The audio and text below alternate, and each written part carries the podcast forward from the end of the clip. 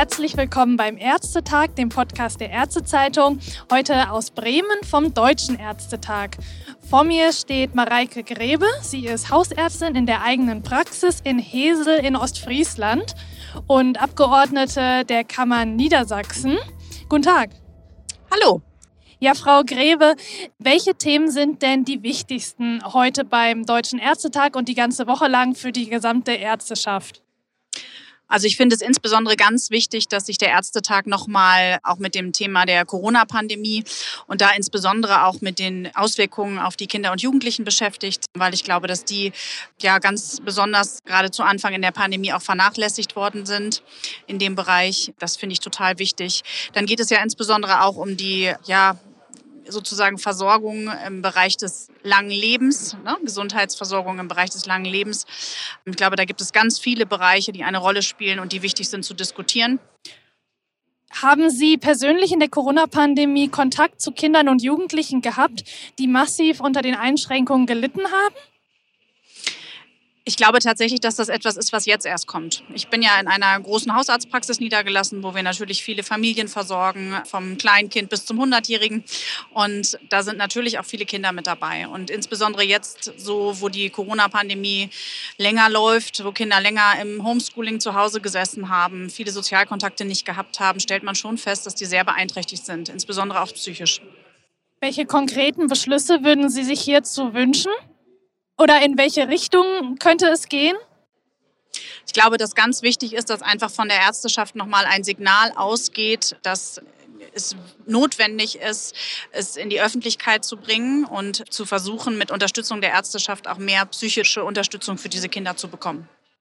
Sie haben gerade auch schon das Thema langes Leben, die Versorgung des langen Lebens angesprochen. Wie spüren Sie denn auch vielleicht den Hausärztemangel, das spielt da ja auch mit rein, bei sich in Ostfriesland, ja doch in einer sehr ländlichen Region? Also ich finde, ich sage mal, gerade in Ostfriesland ist so ein Bereich, wo man sich schon mal angucken kann, wie vielleicht auch die Versorgung in der Stadt in ein paar Jahren aussieht. Und wir merken halt seit ein paar Jahren immer mehr, wie viel schwieriger es wird, Hausärzte aufs Land zu bekommen, Nachwuchs zu bekommen, äh, wie viel schwieriger auch die Versorgung von den Kliniken und mit den Fachärzten wird. Und ich glaube, da ist ganz viel Potenzial und ganz viel, was man überlegen und verändern muss, äh, damit man da nicht in eine absolute Unterversorgung reinläuft. Sie haben gerade den Ärztemangel angesprochen. Endet denn der Fachkräftemangel bei Ihnen beim Ärztemangel oder geht der noch weiter? Nein, der Fachkräftemangel endet nicht beim Ärztemangel. Bei uns sind ja auch nicht nur Ärzte, sondern wir haben ja zum Beispiel in den Praxen auch äh, Arzthelferinnen, die MFAs. Wir stellen immer mehr fest, dass es da an Nachwuchs mangelt, dass wir Probleme haben, MFAs in den Praxen zu halten, dass die sich jetzt auch gerade im Rahmen der Corona-Pandemie wirklich sehr zurückgesetzt fühlen, weil sie bei uns in den Praxen unglaublich viel äh, geleistet und gearbeitet haben und niemand sie sieht und ihnen neben Applaus vielleicht auch mal etwas zukommen lässt, also von staatlicher Seite. Ne? Wir versuchen das schon schon in den Praxen zu honorieren, aber es ist leider schade, dass das nicht auch eine Öffentlichkeit findet. Ne? Und in den Bereichen, ich sag mal so Richtung Altenpflegeheimen, Krankenhäusern geht es natürlich mit den Pflegekräften genauso weiter. In den Bereichen, wo dann im Krankenhaus eben auf der Intensivstation Betten nicht mehr geöffnet werden, weil einfach kein Pflegepersonal mehr da ist, was es versorgt. Auch in der Eröffnungsveranstaltung wurde ja das Thema Personalmangel schon thematisiert. Denken Sie, der Ärztetag sendet ein großes Signal an die Politik und dass sich wirklich jetzt etwas ändert? Oder was sind Ihre realistischen Hoffnungen?